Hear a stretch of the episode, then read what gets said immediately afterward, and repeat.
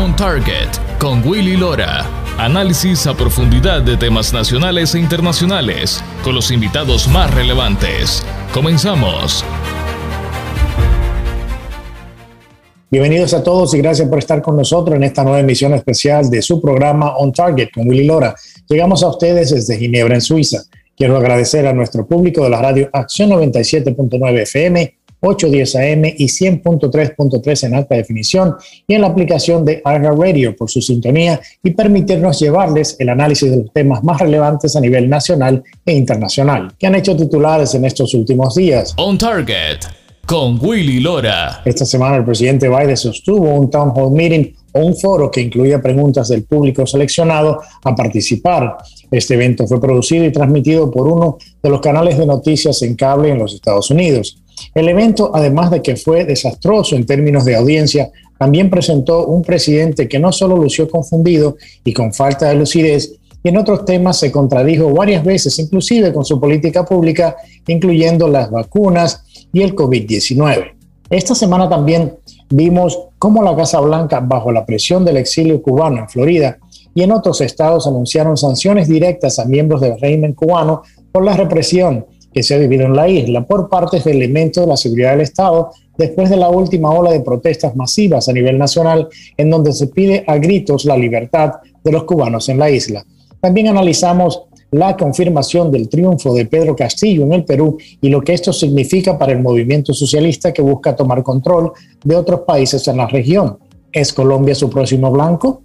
Y por último analizaremos el hecho de que los separatistas catalanes en España ahora quieren que los españoles paguen por su movimiento de separarse del país.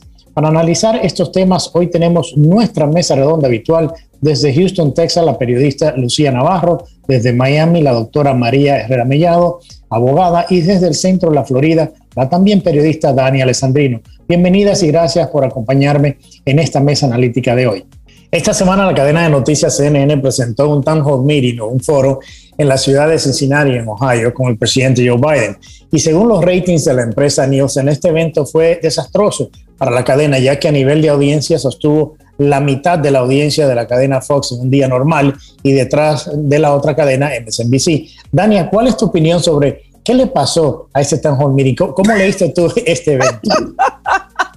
Óyeme, Mira la importancia que le di, que yo no lo vi ese día en vivo. Yo terminé viéndolo al día siguiente y, y, luego vi los resumen para asegurarme de que lo que terminé viendo fue en esencia lo que vi, porque vi tantas cosas, tantos disparates y tantas cosas que ocurrieron y dije, Padre amado, ¿cómo es posible que este señor haya sacado 8 millones, 8.1 millones de votos? O sea, ni siquiera, ni siquiera yo no sé cuántos de ustedes vieron, pero ah, hubo una reportera de Business Insider, me parece que fue, que tuiteó una foto de la parte de atrás del auditorio y el auditorio estaba vacío.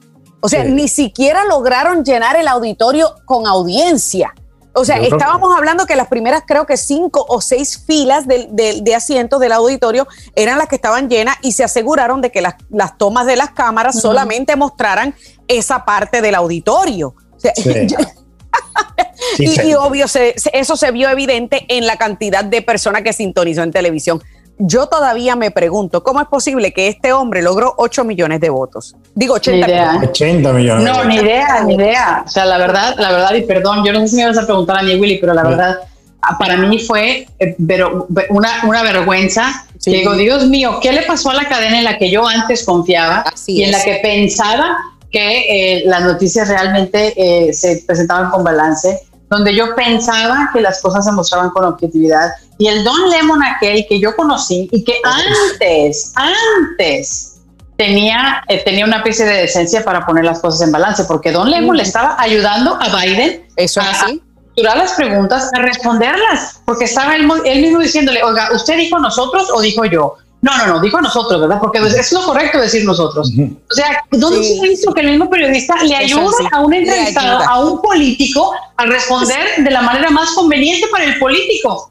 eso Es así, eso es así. Y, María, ¿no te sorprendía a ti el hecho de que eh, él, tenía lapso no solamente de confusión, sino que se veía eh, de, una, o sea, que le faltaba lucidez, no tenía coherencia eh, inclusive en el mismo tema del, del COVID-19 y del manejo de, la, de, las vacunas. O sea, él, él, se, él, él, habló como unos 30 o 40 segundos de, de cinco o seis temas diferentes y en otros hacía mumbling que no se le entendía nada.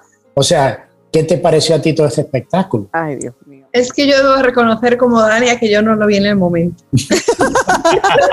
bueno, pues yo, yo, creo que, yo creo que ninguno, yo no lo vi en el momento tampoco con la diferencia de hora, pero bueno. Yo, yo, vi, yo, yo, lo vi por pedacitos, pero yo seguí la misma fórmula de Dania. Yo me lo, me lo venté más en resúmenes. Pero la verdad sí les puedo decir, el, el hombre se confundía de pronto de tal manera que hasta metía a Jill Biden en la, en la respuesta. No, da pena, no, da pena. da pena, claro. Eso es así. la gente que, que, lo vea pensará que Estados Unidos está totalmente, en total decadencia y es la verdad, ¿no? No tiene ni idea de lo que dice y el pobre a lo mejor ni sabe ni dónde está. La verdad que es lamentable la imagen, ¿no? Que está dando. Eso es así. Yo me y lo peor es que a lo mejor ni cuenta se da que la está regando, ¿eh?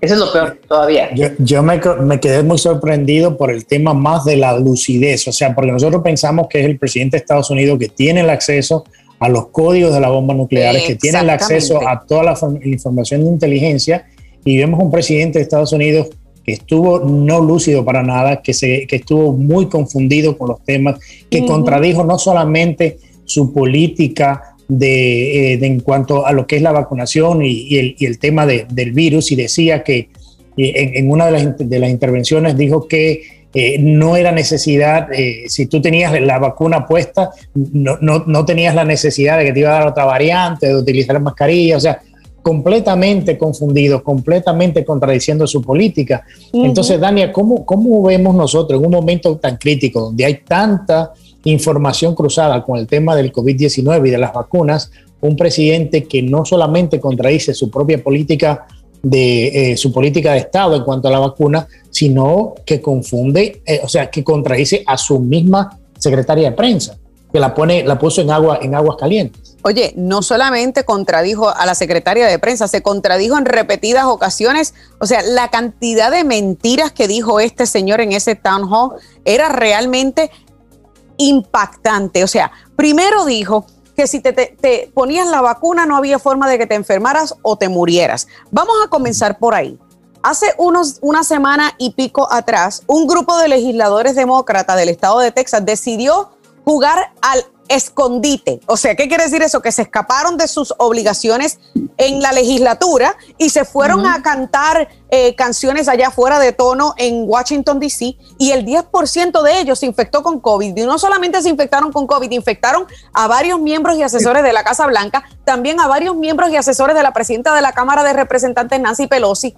Y el punto es que todos estaban vacunando. Así que esa es la primera mentira que dijo Joe Biden en este foro a la cual Don Lemon, mira, o se le pasó así por encima de la cabeza, le hizo ¡shum! y no lo agarró a tiempo, o sencillamente le jugó a la política y, y, se la dejó pasar. Esa es la primera. La segunda uh -huh. es que hay un dato, y estos datos de los Centros para el Control y la Prevención de Enfermedades, que aproximadamente se han enfermado y se han muerto más de mil personas, creo que fue que leí los datos. Estoy buscándolo aquí en este artículo. Son 1.600 personas. Unas 6.600 personas con todo y vacuna. O sea, uh -huh. que estamos hablando que este señor no sabe lo que está diciendo. Y recordemos que es el mismo que en algún momento puso en duda la vacuna. ¿Por qué? Porque la vacuna fue creada gracias al programa de Operation Warp Speed. ¿De quién? De Donald Trump. Uh -huh. Y él sí. y su misma vicepresidenta pusieron en tela de duda la efectividad de la vacuna en más de una ocasión y hay vídeo que comprueba uh -huh. esto. Pero no solamente eso, ellos dos se vacunaron con esa vacuna que ellos decían se que no se iban a vacunar. Eso es así, eso es así, se vacunaron, se vacunaron, con esa misma vacuna. Exactamente, entonces yo creo que se le estuvo buscando, eh, eh, eh María, de, en cierta manera, una, se, le, se le estuvo buscando un, una plataforma en la, en la que él pudiera, en un momento donde se le cuestionan muchas cosas, se le buscó una plataforma, un foro para que él pudiese tener este discurso y obviamente que Don Lemon lo iba a ayudar en las respuestas. Le fue mal, obviamente, le fue muy mal. Claro, me suena a la visita del presidente Pedro Sánchez de España en Estados Unidos. sí, que, que, de eso vamos a hablar más adelante, el tema de Pedro Sánchez, esa visita a Estados Unidos. Pero, pero, pero Lucía, también sí. te pregunto a ti, o sea, en un momento en el cual se le facilita un foro para que dé un discurso coherente, donde hable con la gente, donde se le, se le hagan preguntas, obviamente preguntas que ya estuvieron precalificadas y con las personas que le hicieron las preguntas, pero inclusive con la misma pregunta que le hizo a un, señor que, es dueño de un negocio, de un, pequeño negocio, que le decía, ¿cuándo vamos a salir de esto? Y él le decía, bueno, confíen en mí, nosotros esto vamos a salir en algún momento. O sea, yo, para mí fue uno de los, de, los, de los foros y town hall meeting más desastrosos que yo he visto de un presidente en muchos años. ¿Qué te pareció? A mí me parece lo mismo, porque, porque creo que desaprovechó una oportunidad muy buena para comunicarse con la gente de Estados Unidos, para establecer algún, algún tipo de canal de comunicación con la gente que no tiene fe en él, que hay mucha gente, habemos muchos, porque me cuento entre ellos, yo no tengo fe en Joe Biden como presidente de Estados Unidos. Y, y, y, vaya, creo que, creo que, que, que la dejó ir por tonto porque la Casa Blanca no planeó las cosas de la manera adecuada, porque a lo mejor no, no siempre el presidente es la persona más adecuada para hacer una conferencia de prensa o un town hall. Tú debes de saber a quién ponen. Y Joe Biden no debería de estar dando la cara de esa manera, porque la riega una detrás de la otra.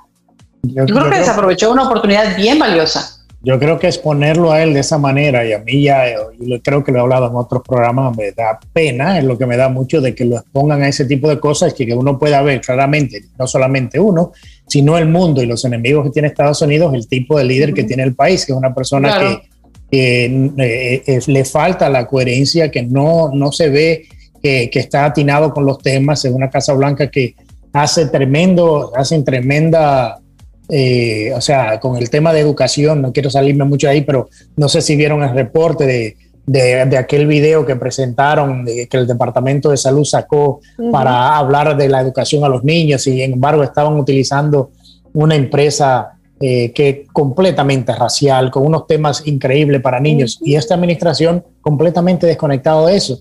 Y, salen a decir que fue, ah, fue un error de imprenta. Eso, eso, error de imprenta no somos tontos. Entonces yo creo que estamos pasando y estamos viendo una administración de muchos mensajes contradictorios y que no se ponen de acuerdo en, un mensaje coherente y, y, una falta de liderazgo eh, muy grave, Dania. Así mismo es, Willy. Y mira, y para, para ponerte eh, el tema, como dice mi programa, en perspectiva, yo te voy a poner un audio que yo no podía creer. Yo lo utilicé en el día de ayer en mi programa de radio, Willy porque esta es la razón por la cual no deben estar dejando a este señor hablar. Ustedes saben que cuando cada vez que él va a una rueda de prensa que viene y dice, oh, I'm gonna get in trouble, o sea, que se va a meter en problemas. Se va a meter en problemas. Ok, esto es la razón por la que él se va a meter en problemas. Escuchemos.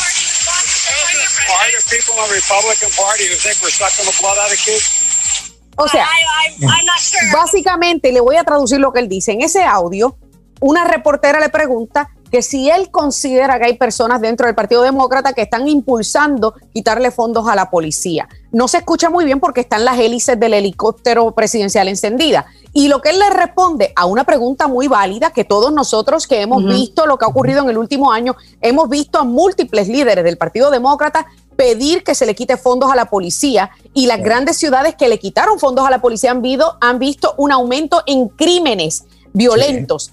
Pues mira, a esa pregunta, el presidente de los Estados Unidos le respondió, ¿y por qué muchos en el Partido Republicano piensan que nosotros le estamos chupando la sangre a los niños? óyeme, es, una locura. Una, solamente una persona que está mal de la cabeza puede responder de esa manera a una pregunta válida. Oye, es, una cosa que da... yo, yo no podía creer, yo tuve que escucharlo, le juro, tres veces el vídeo para entender lo que él le había dicho a la reportera y yo dije, este es el señor que está sentado allí en la Casa Blanca y que tiene por nombre presidente de los Estados Unidos, que es por nombre solamente. Yo le llamo el pino. President in name only. Porque de ahí para adelante de presidente no tiene ni un pelo. Y, es y, este, y este audio que yo les acabo de poner, que no se escuchó bien, es muestra de eso. Eh, y, es como burlarse, como haberse burlado de la pregunta que hizo la reportera. de la validez de la pregunta. De, la validez, de la pregunta. Claro, claro. Acuérdense la pregunta que le hicieron cuando él estaba probando aquella camioneta que le dijo a la reportera, párese de frente y si yo la atropello con la camioneta, le, le contesto la pregunta, ¿se acuerdan?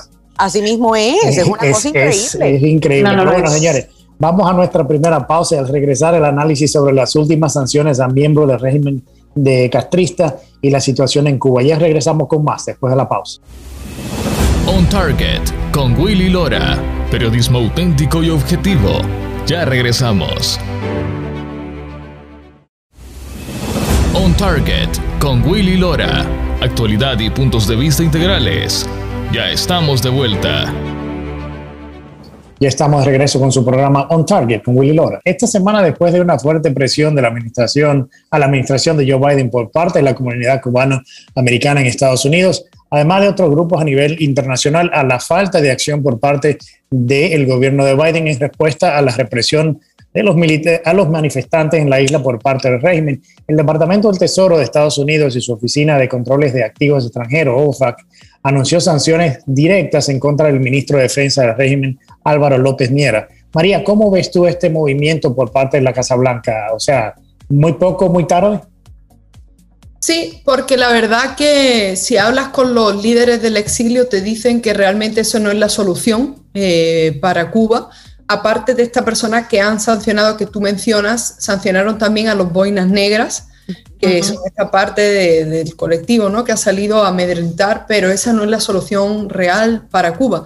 Y para el colmo de nuestras desgracias, tenemos un presidente de España que se supone que debería ser uno de los líderes pidiendo democracia para, para un país hermano, que se pasea por Estados Unidos pidiéndole a Estados Unidos que levante el embargo. Entonces, eh, yo coincido con uno de los compañeros que estaba hablando ayer de que realmente la única solución que yo veo que sería posible sería que una coalición de partidos democráticos que eh, cesasen de tener ningún tipo de relación eh, con Cuba, porque si no, de lo contrario, son más de 550 desaparecidos, arrestados, ellos van a bajar un poquito el nivel, están haciendo los juicios sumarios para soltar a la gente y para rebajar el nivel de presión internacional, pero los van a volver otra vez a enjuiciar sin las garantías eh, procesales, van a seguir amedrentando y sobre todo en la Casa Blanca sabiendo que no tiene una persona que de verdad vaya a tomar ninguna acción eh, que represente una amenaza para los intereses de Cuba. Eso hay que decirlo así de claro. Lucía, en ese mismo tema, eh, vimos que la Casa Blanca se tardó cuando pasaron las protestas, o sea, las protestas principales, se tardaron cuatro días para llamar al, régimen cubano eh, comunista y socialista. Se pasaron cuatro días y el presidente Biden duró cinco días y el senador Menéndez, de cubano también, que dijo que en, el medio de, de, de, las protestas dijo que, bueno, Estados Unidos no se iba a meter en eso, que iban a buscar otra manera. O sea, ¿cómo tú ves ese approach de Estados Unidos y obviamente el Partido Demócrata a la situación que está pasando en Cuba? Bueno, Bob Menéndez, eh, como, como funcionario público de Estados Unidos, eh, no, no, le quedó otra que haber dicho esa cosa, pero, pero eh, Bob Menéndez es de origen cubano. Él salió de Cuba siendo un jovencito, creo que de, de 12, 14 años por ahí eh, fue sacado de ahí precisamente para no eh, vivir las vicisitudes del régimen. Y, ahora eh, yo creo que lo que hace falta entender es que los problemas de Cuba los van a arreglar los cubanos desde adentro. Y lo que hace falta es encontrar la manera de apoyar a los cubanos estando adentro, porque desde fuera no se va a lograr absolutamente nada. Lo hemos visto en cantidad de ocasiones. Llevamos 60 años tratando de hacer algo por Cuba y no pasa absolutamente nada. Llevamos 20 haciendo, tratando de hacer algo por Venezuela y no pasa absolutamente nada. ¿Saben por qué? Porque Estados Unidos no tiene intereses en Cuba. Así de fácil. Un poquito se parece a lo que pasa, lo que pasa en Haití, que como no hay intereses claros para, Estados Unidos, Haití, déjenlo ese problema que, se lo, que lo resuelva la República Dominicana. Dan, Dani, en, ese mismo eh, tema, acordémonos que Obama eh, quiso dejar delegado eh, la apertura de relaciones eh, diplomáticas con Cuba y las embajadas y todo este, este tema eh, que se dio en ese momento, pero el cual no hubo reciprocidad por parte del gobierno cubano. ¿Cómo tú ves eso? Porque tenemos ahora un presidente más a la izquierda en Estados Unidos, más a la izquierda de Obama, lidiando con este problema en Cuba. Óyeme, tú me estás hablando de Obama, el del fracasado este, intento de apertura a Cuba, porque eso es lo que fue. El viaje a Cuba de Obama no fue otra cosa que un fracaso. Recordemos que Obama fue a Cuba y, lo, y ni siquiera lo recibieron en el aeropuerto. Le hicieron tremendo plantón, como decimos en Puerto Rico. Lo dejaron plantado porque ni Raúl Castro ni más nadie fue a recibirlo. Un ministro de no sé qué rayo, uno de los ministros de, mire, de, de menor rango fue a recibirlo. El ministro de Cultura. Algo así. De cultura, claro. O sea, el de Cultura, de menor rango, imagínate tú fue a recibirlo al aeropuerto. Después se fue a uno de los estadios de béisbol a hacer la ola olímpica allí con este Raúl Castro. Y a raíz de esa visita, luego también este, eh, recordemos que se estableció una embajada que dicho sea de paso, en los últimos años se tuvo que sacar el personal estadounidense de la embajada por ataques ultrasónicos. O sea, que él viajó a Cuba como todo un fanboy de los Castro. A eso fue lo que fue Obama, hacerle cheerleader a los Castro. Entonces, Obama fue a hacerle cheerleader a los Castro y su vicepresidente ahora mismo, realmente nosotros nos creemos que le va a hacer algo. Cuando la, subsecretaria asistente del Departamento de Estado, Julie Chong, que ni recuerdo el título, tiene más título que nombre, esta mujer estaba tuiteando el otro día hablando de poner más personal en la embajada para, para llegar a conversaciones diplomáticas. ¿Qué diplomacia ni qué ocho cuartos? Eso es una burla al pueblo cubano incurrir en diplomacia con el, con el régimen dictatorial. Eso es lo que quiere esta administración, entablar negociaciones y, discusiones con un régimen abusador de derechos humanos, con un régimen totalitario, con un régimen que lleva más de 62 años oprimiendo al pueblo cubano. Óyeme, esta, esta administración que tanto ha hablado de transparencia, la único, lo único transparente que tiene, ¿tú sabes qué es lo que tiene, Willy? La credibilidad, porque está tan finita que parece, mira, tela gastada. Así que yo no creo nada de lo que salga de esta administración en torno a lo que vayan a hacer o dejen de hacer con Cuba. Que si, que si ponerle sanciones al ministro de Defensa, que dicho sea de paso, ya había sanciones en contra de él, y, y sanciones a las boinas negras, por favor, como los buenos negros van a buscar visa porque quieren llegar para Estados Unidos. Sí, exacto. Pero mira, Willy, a eso iba. Con respecto al tema de la embajada, lo único que quieren es que los mayores disidentes, ¿ok? Salgan. Por eso necesitan eh, poner a muchas personas en la embajada porque antes, ahora mismo, nuestros clientes se tienen que ir a Guyana. Imagínate, un país peligrosísimo, la gente no tiene dinero y tenían la embajada de Estados Unidos cerrada. Entonces quieren quitar la olla de presión y que salga todo el mundo para que así bajar las protestas y mantener al pueblo cubano en 10 o 15 o 30 años más de dictadura. De dictadura, sí. Mire, en mi opinión, Obama fue a Cuba a abrir relaciones, no porque le importe abrir relaciones con Cuba, no porque le importe el pueblo cubano. En mi opinión, un demócrata puso el embargo, un demócrata quitó el embargo. Pero el, el, asunto es que, eh, con, eso que mencionaba Dania, de, que se fue al estadio y no sé qué, para mí Obama fue de vacaciones, más que una misión realmente diplomática. Él fue de vacaciones a Cuba. No he tenido el gusto de estar en Cuba, pero sé que es un país precioso. Entonces digo, encantada, por supuesto, voy y disfruto de las playas, Varadero y toda esa vida nocturna que hay para los turistas. Pero Obama no fue a hablar relaciones este, diplomáticas con Cuba. Esa es una enorme mentira. Y eso es de haberle jugado el dedo en la boca a la comunidad cubana que está en el exilio, que quiere que su país sea libre y todo lo demás. Eso fue jugarle un dedo, el dedo en la boca a toda esa gente. Y yo voy a añadir un poquito más, si me permite, Willy, rapidito añadir a lo que dice Lucía. Recordemos que todo, es, todo esto que está ocurriendo en Cuba y con el pueblo cubano ahora mismo se le debe únicamente a los demócratas. ¿Quién fue el responsable del caos de la Bahía de Cochino? John F. Kennedy, un, demócrata. ¿Quién fue que le eliminó a los cubanos el asilo político en alta mar? Bill Clinton, un demócrata. ¿Y quién fue que le eliminó a los cubanos la despensa de pies mojados, pies secos y recibir asilo tan pronto llegaran a, suelo seco? Barack Obama. O sea que todo el sufrimiento de los cubanos se le debe a los demócratas.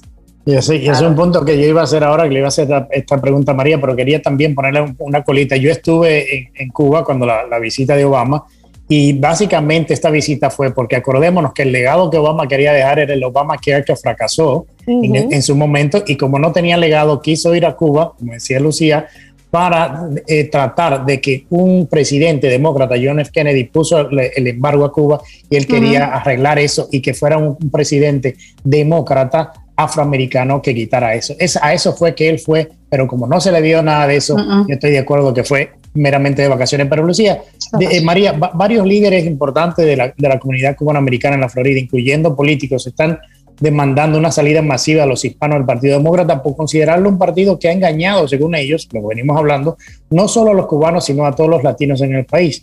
¿Tú crees que este, este pedido tendrá un efecto real en el futuro del Partido Demócrata, no solo en la Florida, sino también en el resto del país y mirando eh, a las elecciones que vienen el próximo año? No sé, yo creo que cada estado es completamente independiente. La realidad de los hispanos en los diferentes estados es muy diferente. Os puedo decir que los hispanos en Arizona, con los que yo hablo, mis compañeros no entienden nada de la realidad del hispano en, Florida, por ejemplo, y el tema cubano lo ven como un delirio, creen que los, los hispanos y los cubanos de Florida somos unos locos, unos conspiranoicos. Imagínate, no sufren ni padecen lo mismo.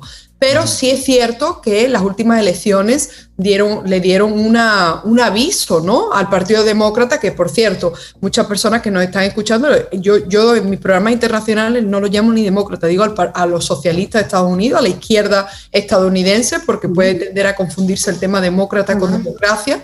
Y entonces eh, es cierto que muchísimas personas viven y trabajan defendiendo la seguridad de las fronteras en este país, que muchísimos hispanos ven que con, con, la derecha en Estados Unidos, los conservadores, se abren las oportunidades y con la izquierda lo único que se abren es las divisiones, es decir, las políticas identitarias, el LGTBI, cosas que realmente eso no le merece ningún tipo de, eh, de de importancia, porque los hispanos hemos venido a este país a progresar, no a decir si Estados Unidos fue un país más racista que, no sé, que Kenia o si Arabia Saudí, es, todas estas cosas, todo este tema de política internacional no, no le afectan muchas veces a los hispanos, pero lo que dice Dani es completamente eh, correcto, es decir, las administraciones de izquierda en este país han hecho muchísimo daño a los inmigrantes y han obstaculizado la entrada. Y cuando los dejan entrar ahora, no,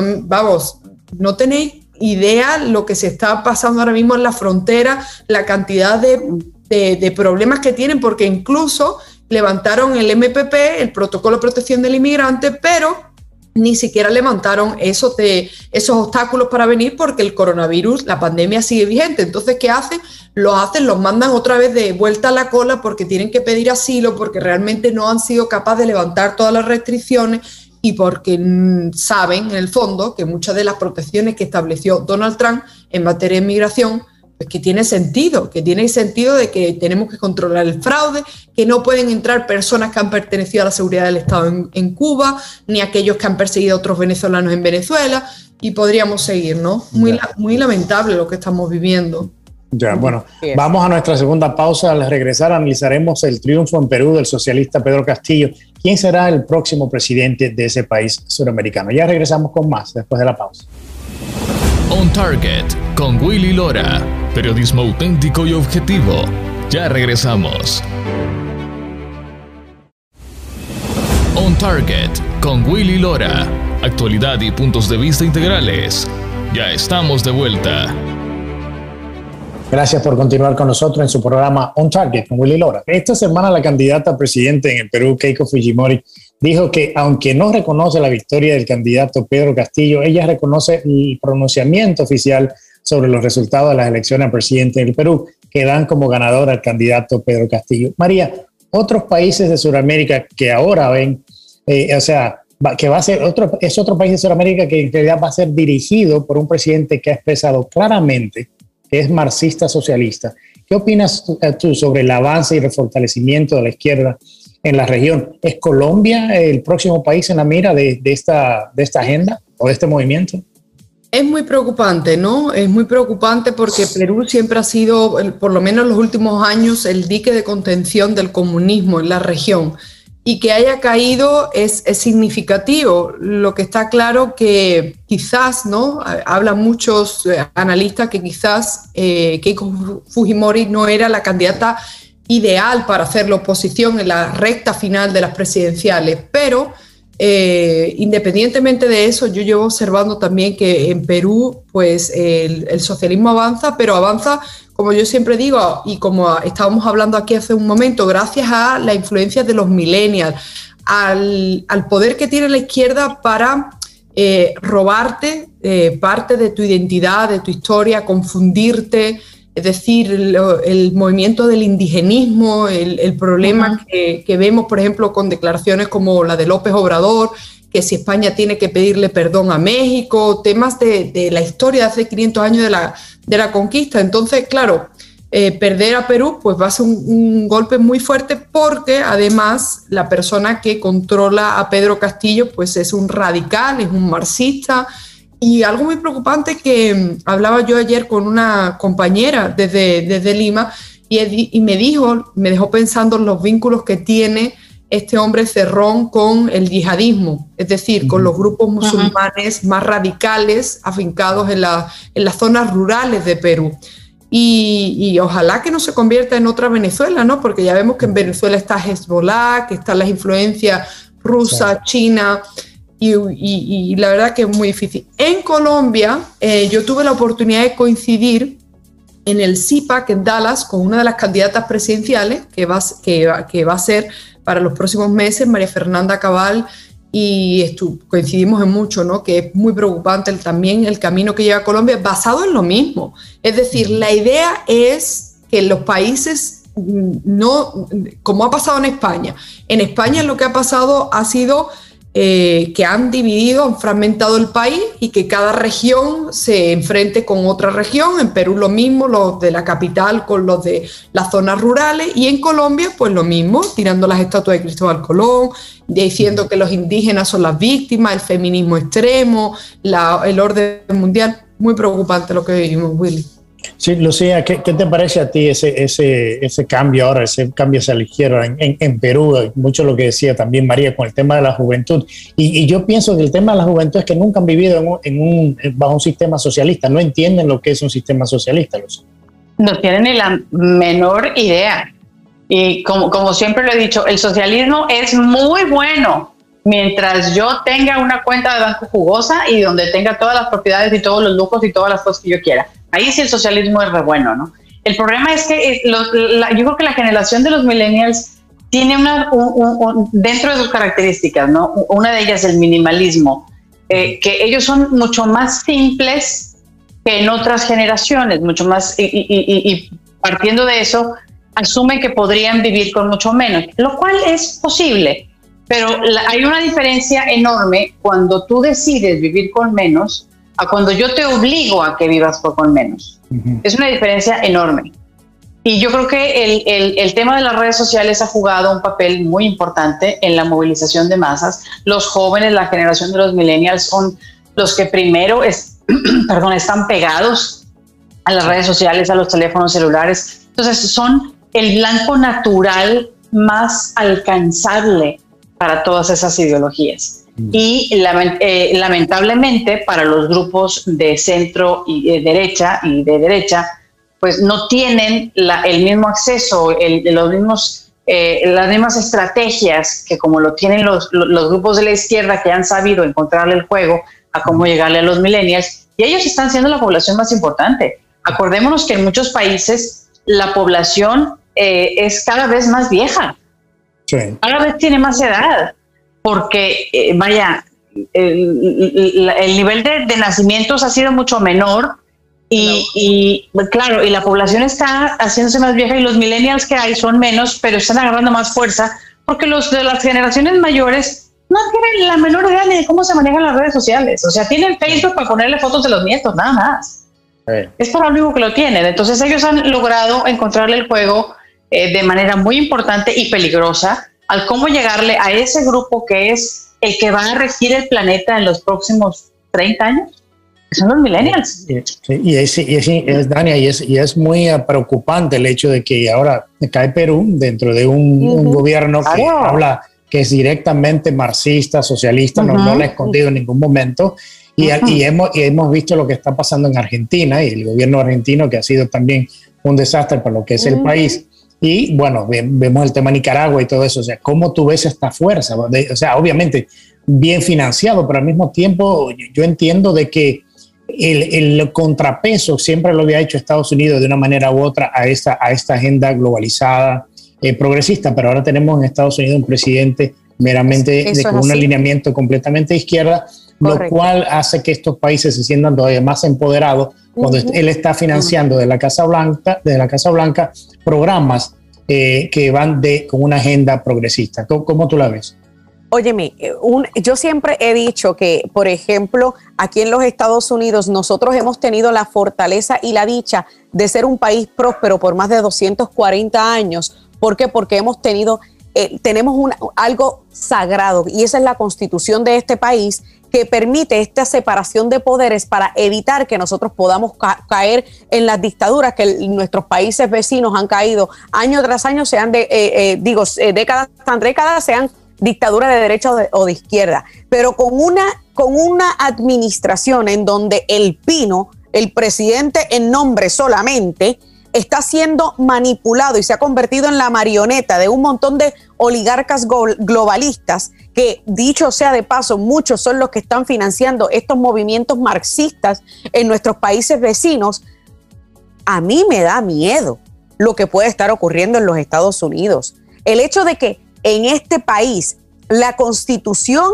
esté en peligro, porque tenemos en, Washington un viejo demente que no sabe ni siquiera a veces dónde está parado y le hacen una pregunta y lo que habla es de helado. A veces yo me pregunto si es que come tanto helado que tiene ahora un eh, congelamiento cerebral, brain freeze, de tanto helado que come. Porque, o sea, lo que, lo que estamos viendo es realmente espantoso. Porque, óyeme, no olvidemos que cuando Hugo Chávez llegó al poder, Hubo un movimiento socialista en aquel momento donde pues estaba la Kirchner, estaba Bachelet, estaba eh, eh, Luis Ignacio da Silva en Brasil. O sea, habían varios países que eran eh, socialistas, pero como bien dijo este, Lucía, Perú por alguna razón se mantenía como, como sólido, como firme, porque incluso Ecuador tuvo a Rafael Correa, este, Bolivia tuvo a Evo Morales, y, y luego vimos ese revés en donde Argentina rechazó el socialismo, vimos a Macri, pero la gente como que se desespera y no vio, eh, el, Cristina Fernández de Kirchner dejó el país tan desastroso que a Mauricio Macri se le hizo imposible recuperar eso en cuatro años.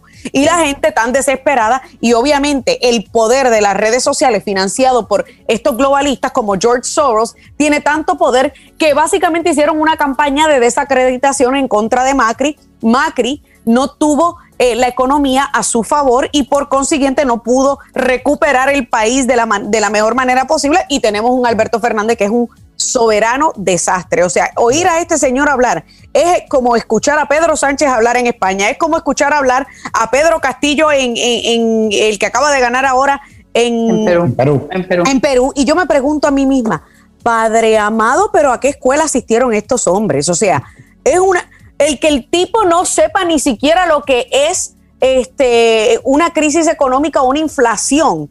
O sea, yo no podía creer esto. Yo dije. y, ganó, las elecciones. Y ganó, las, elecciones. O sea, es, una cosa increíble. Eh, realmente asusta. Eh, sí, sí, sí. Me, quedan dos minutos en este segmento. María, quería preguntarte un poquito en el, en el mismo, en, en, en Sudamérica. Esta semana el gobierno de Colombia anunció que tenía elementos probatorios que, de que el ataque al helicóptero del presidente Duque fue perpetrado por el Frente 33 de las FARC, en lo que ellos concluyen fue una orden que salió desde Venezuela y piden una investigación internacional. María, muchos dicen que esto confirma el objetivo claro de países como Venezuela y Cuba de continuar apoyando movimientos desestabilizadores capaces de asesinar a un presidente en orden de, de tomar el poder de estos países. ¿Qué tú opinas? Así es, por eso yo argumentaba en esta semana en un programa cuando me decía mi compañero, no, es que el tema de Cuba es un tema, es un conflicto nacional, es un problema que, tiene que resolver el, el, pueblo cubano. No, claramente no. Esto es un conflicto internacional. Por eso los países democráticos y cuyos líderes son conservadores tienen que apoyar no solo el embargo de Estados Unidos, sino cesar de inmediato las relaciones con Cuba a menos que se cumplan los requisitos que ya hemos que, hemos hablado esta semana varias veces, es decir, liberar a los presos políticos, eh, pedir una transición democrática, inclusive elecciones y fuera ese gobierno, porque si no van a seguir desestabilizando a la región y Cuba, para los que no lo sepan, son los que han exportado este socialismo del siglo XXI y los que han arruinado Venezuela y los que controlan a Venezuela. ¿Cuántos miles de, personas del servicio secreto cubano ah. no están en Ecuador, en Venezuela, en Brasil, en, México? Es, un cáncer, es un cáncer. Y, Cuba, Cuba a lo mejor no tiene dinero para exportar eh, para sacar dinero del país, pero tiene una maquinaria de lavado de cerebro de gente a la que manda afuera, que es lo que dice María, que es impresionante, impresionante. Bueno, señores, vamos a nuestra última pausa del programa de hoy. Cuando regresemos, los separatistas catalanes quieren que el gobierno de España pague millones de euros a por el Tribunal de Cuentas a sus líderes. Hablaremos también un poco de la visita al galán presidente español Pedro Sánchez a, Estados Unidos. Ya regresamos con la última parte de este análisis. No se vayan, quédense con nosotros. On Target con Willy Lora. Periodismo auténtico y objetivo. Ya regresamos. Target con Willy Lora. Actualidad y puntos de vista integrales. Ya estamos de vuelta. Estamos de regreso con nuestra última parte de este programa especial On Target con Willy Lora. María, ¿le puedes explicar a la audiencia de qué se trata este último intento de los líderes separatistas de manipular al país en el pago millonario por su intento de separarse de España? Pues sí, Willy. Lo que pasa es que a estos golpistas y a muchísimas otras personas, los que acabaron en la cárcel y otras personas, Em, lo que pasó fue que le, acusaron y lo condenaron por malversación, es decir, desviación de fondos públicos. Además, en los últimos años han abierto ni más ni menos que 16 embajadas de esta región eh, al, noreste de España, que no es diferente de ninguna otra región. Total, que la multa que les cayó fue de más de 5 millones y medio de euros que tenían que devolver a las arcas del Estado por desviar los fondos públicos. Y eh, no se les ha ocurrido otra cosa que intentar volver a pagar con dinero público. Es decir, parece que no aprenden. O sea, malversan el dinero y además quieren volver a seguir utilizando el dinero del contribuyente español para pagar la multa que le impone el Tribunal de Cuentas. Una cosa de locos. Una, cosa absurda. Yo quiero, yo quiero rápidamente que toquemos entre nosotros el tema del viaje del presidente Pedro Sánchez de España a Estados Unidos el titular por la gran mayoría de periódicos del viaje del presidente español a Estados Unidos es que es un tipo guapo, que qué hermoso es, que cómo se viste y todo eso, pero tiene absolutamente cero materia gris porque nadie pudo medir su capacidad intelectual de cómo manejar un país. Lucía, eh, Dania y después María, en ese orden, ¿cuál es su opinión en cuanto a qué reportan los medios de una visita presidencial de España? Que lo que se hace precisión y lo que se precisa es cómo se ve cómo se viste y absolutamente nada sobre su intelecto político de cómo resolver los problemas en España, que son muchísimos y obviamente está afectando a los españoles, o sea, 100%. ¿Cómo ven ustedes esa visita? Yo creo que si los medios no, no fueron capaces de, eh, percibir algo interesante en, Pedro Sánchez y solamente pueden sacar como un titular que el tipo está guapísimo, que debería ser la portada de la revista GQ y demás, la verdad es que pobrecitos de los españoles con el presidente que tienen, ¿eh? Porque se ve que no tiene nada de materia gris. No vino a aportar nada. Él supuestamente vino a, Los Ángeles y fue a Nueva York también, este, eh, a, inaugurar eh, cosas y eventos, pero ¿cuántas actividades comerciales generó? ¿Cuántas inversiones eh, extranjeras va a llevar a España después de esta gira? nada, pero sí creo que varios titulares, ¿no? Que Mariano estaba compartiendo algunos que están re buenos, ¿no? De, cómo lo percibe la prensa en Estados Unidos. Dani, hablando un poquitito de, lo que, de lo que decía Lucía, o sea, llega y hace todo esto, pero intelectualmente nada, no logra absolutamente nada. Y no solamente eso, viene a mentir y dice que ha logrado tanto, que ha cumplido con tanto, y es todo lo contrario, no ha cumplido con absolutamente nada y, se ha contradecido en muchas o casi todas de las cosas que como candidato prometió que no iba a hacer. Cualquier parecido con la administración de los Estados Unidos y la prensa mediócrata es pura coincidencia. Con la diferencia que en el caso del tío Joe Panadero, pues no le van a decir guapo porque, oye, me tiene 78 años y el viejo a veces no sabe ni dónde está parado. Pero, óyeme, eh, esos titulares fresitas que utilizaron, porque óyeme, que estaban buenísimos los titulares que nos estaba leyendo María, que sí, es que qué guapo, que esto. Eh, a, a Joe Biden no le dicen guapo porque vuelvo y repito, ya tiene 78 años, pero a su primera dama ya le han dado varias revistas, eh, a su esposa, la primera dama ya le han dado varias portadas de revistas, pero a su predecesora, óyeme, a su predecesora que era una modelo real y que hablaba cinco idiomas, nunca le dieron una sola portada en las revistas de moda. Y esta señora que ya se ha puesto dos, un vestido dos veces de, con limones, un vestido blanco con unos limones. Eh, un vestido horrendo, que yo digo, pero ¿y qué tiene eso de ver? Ya la, han estado elogiando como un ícono de fashion.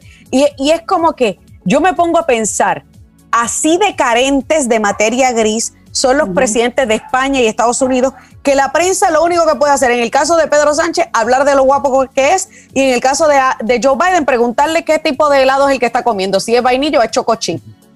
Sí, María, María, tú, tienes mejor background que todos nosotros en cuanto a lo que es esta visita y lo que significa para España y lo que pudo lograr o no pudo lograr el presidente español en la visita a Estados Unidos, porque basado en, lo que se ha reportado en la prensa, eh, no fue absolutamente nada, fue hacer un tour de, de imagen.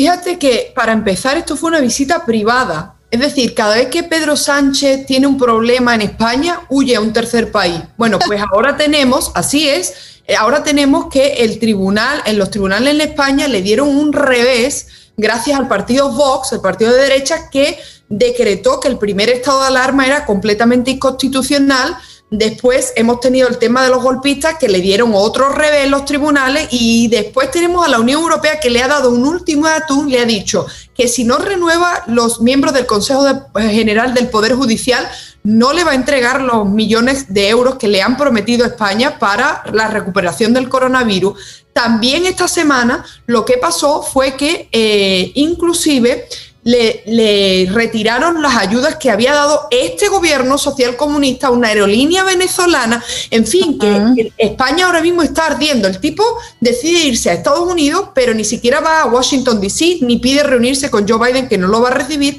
Se va a Nueva York y se va a San Francisco y a Los Ángeles para reunirse con los socios de Soros, con los fondos de inversiones, y él a título personal, pero eso sí, con más escolta que ningún otro presidente utilizando el Falcón, el, avión oficial de eh, la presidencia de España, y viene aquí a hacer reuniones y entrevistas con CNN, MSNBC, y en todas sus declaraciones, cada cual más mentirosa y nefasta. Una, que España ya ha superado la pandemia, que nos estamos recuperando cuando estamos en plena quinta ola. Y en segundo lugar, que Estados Unidos debería levantar el embargo y no le duele, porque este hombre es un indolente, no le duele el, lo que está sufriendo el pueblo cubano y manda a su ministra de Industria y Consumo a hablar con su homóloga aquí en Washington, D.C. para decir que por favor los Estados Unidos ya le den visados a los empresarios españoles que invirtieron en Cuba y que los pobrecitos quieren venir aquí de vacaciones y que no tienen por qué sufrir o sea, es una, una, capacidad para mentir descaradamente y lo único que tiene es eso, es físico, es un hombre alto, es un hombre que se ha hecho muchos retoques físicamente desde que llegó a la presidencia y es lo único que puede presumir, pero te aseguro que jamás se va a poder exponer a una entrevista con, eh, con, Tucker Carlson en Fox o OAN o ni siquiera ni, ni con nosotros. televisión, con vosotros. con nosotros. No sé, pero no te iba a decir, o sea, ni con nosotros podría, podría hacer una entrevista. no, no, no, porque lo, lo, nos lo comeríamos vivo, ¿eh? Es eh, que yo te quería preguntar, Lucía, ¿y dónde quedan los juicios políticos? Porque una persona que utilice para viajes personales el avión presidencial y utilice todo eso, eh, eh, a Estados Unidos, al, expresidente Trump le hicieron dos juicios políticos por cosas que él completamente tenía la razón, era, fueron completamente, o sea, movimientos partisanos, no eran ni siquiera bipartidistas. O sea, ¿dónde queda el tema de Pedro Sánchez? O sea, juicios políticos. O sea, el tipo ha hablado toda la clase de mentiras y, utilizando recursos del Estado para su, su, vida personal, sus relaciones personales. Mira, con que, con que eh, haga una actividad, una actividad que pueda tener tinte oficial, con eso se salva. Y eso es muy fácil. a, la hora de manejar la agenda de un político, eso es facilísimo de hacer y facilísimo de disfrutar. Pero que el tipo está aprovechando los recursos del gobierno español, los impuestos de los ciudadanos españoles para un, beneficio eh, eh, personal, no me cabe la menor duda, la menor duda.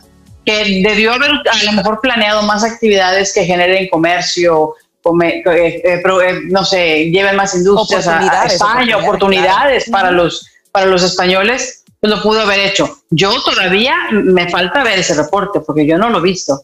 Y ni siquiera me enteré que hubiera hecho algo así. Increíble, pero Dani, al mismo tiempo, aquí en, aquí en Europa, en España, el presidente Sánchez vendió los 23 segundos que tuvo con Biden en la reunión de la, OTAN, en del baño, del baño, caminata del baño, vendió, lo vendió como una cumbre bilateral donde se trataron muchísimos temas de, bilaterales y bilateral con la región.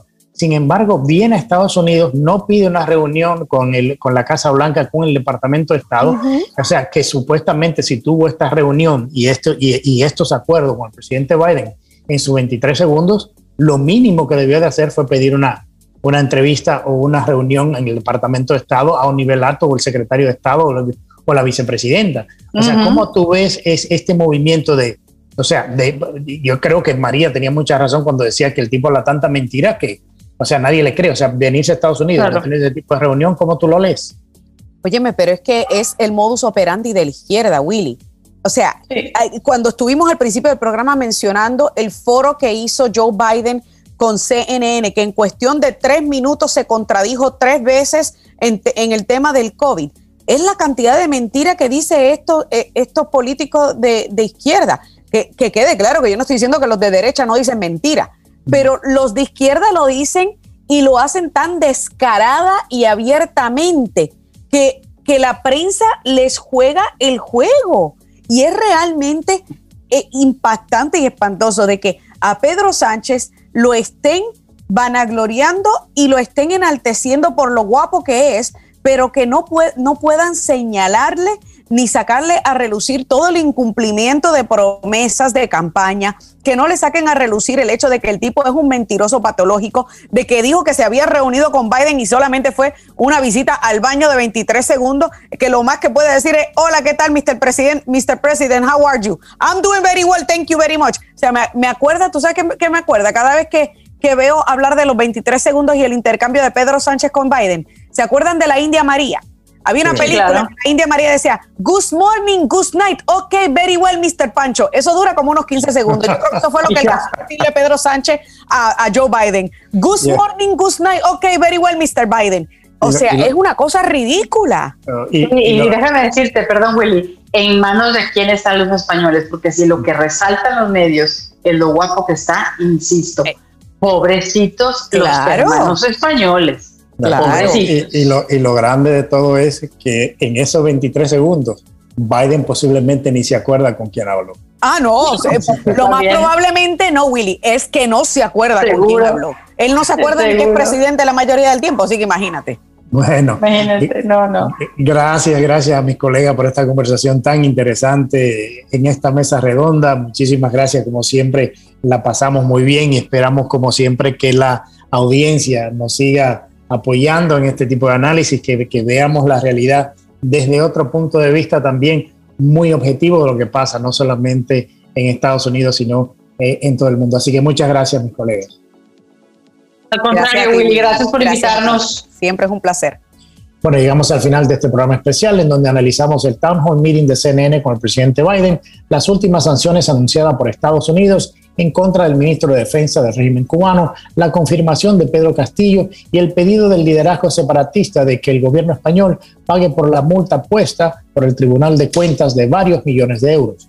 Quiero darle las gracias a mis colegas, la periodista Lucía Navarro desde Texas, la abogada María Herrera Mellado desde Miami y la periodista Dani Alessandrino desde el centro de la Florida.